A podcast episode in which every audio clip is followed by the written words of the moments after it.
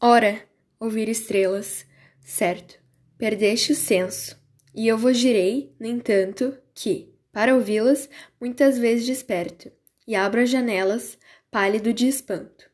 E conversamos toda a noite, enquanto a Via Láctea, como um pátio aberto, cintila, e ao vir do sol, saudoso e em pranto, ainda as procuro pelo céu deserto. Direis agora, tresloucado amigo, que conversa com elas?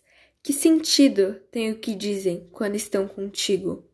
E eu vos direi: amai para entendê-las, pois só quem ama pode ter ouvido, capaz de ouvir e de entender estrelas.